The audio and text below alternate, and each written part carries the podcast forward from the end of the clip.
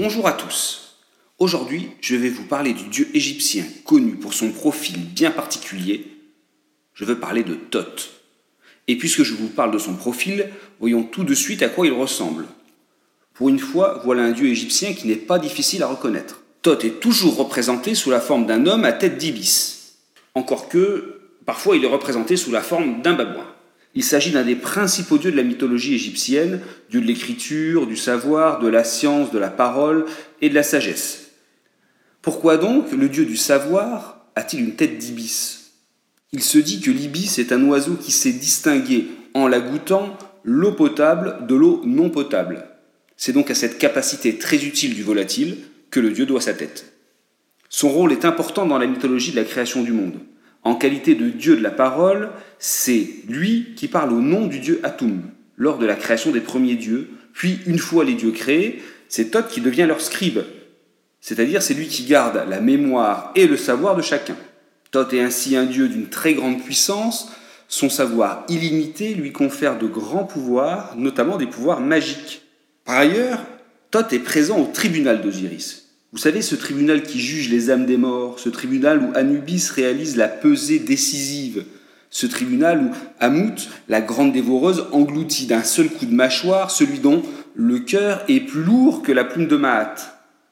Que fait Thoth dans un endroit pareil? Lui, l'intellectuel, le réfléchi, l'ennuyeux aussi, paraît-il. Eh bien, Thoth, il fait ce qu'il sait faire de mieux, c'est-à-dire, il écrit il consigne par écrit les sentences. Dieu de la sagesse, il garantit aussi l'équité du jugement. En Dieu de l'écriture et du savoir, Thoth a sa place dans de nombreux moments de la vie des Égyptiens anciens. Il est le Dieu des scribes, mais aussi de nombreux artisans et architectes, car en inventeur de l'écriture, il préside à l'élaboration des plans. Enfin, une petite histoire en fait un Dieu majeur pour les médecins. Le mythe est le suivant. Osiris a été tué par son frère cadet Seth. Mais Osiris était le roi, et il faut choisir un nouveau roi. Et Seth convoite la place avec ardeur.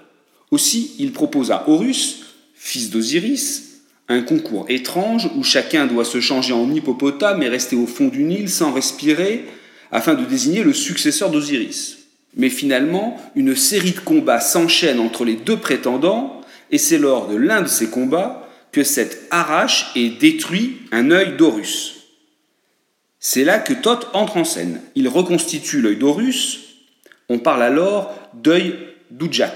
Pour la petite histoire, c'est bien sûr Horus qui finit par l'emporter.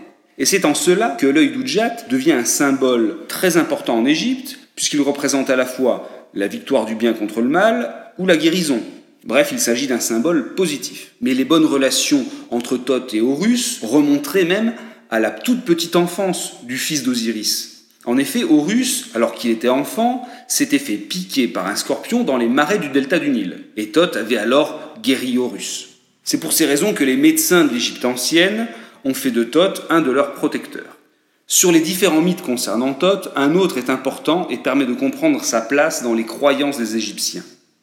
Ré, dieu du soleil, dieu illuminant la terre, aimerait bien trouver un peu de repos. Les conflits entre les hommes l'épuisent. Il décide alors de passer la moitié de son temps dans le monde souterrain pour se reposer. Voilà que la terre est plongée dans le noir, dans la nuit, l'autre moitié du temps. Qu'à cela ne tienne, Ré demande à Thoth d'assurer le remplacement en quelque sorte. Ainsi Thoth éclaire la terre la nuit, c'est la lune. Voilà pourquoi Thoth est aussi un dieu lunaire. À ce titre, c'est lui qui régit les cycles de la lune. Thoth organise le temps et donc le calendrier.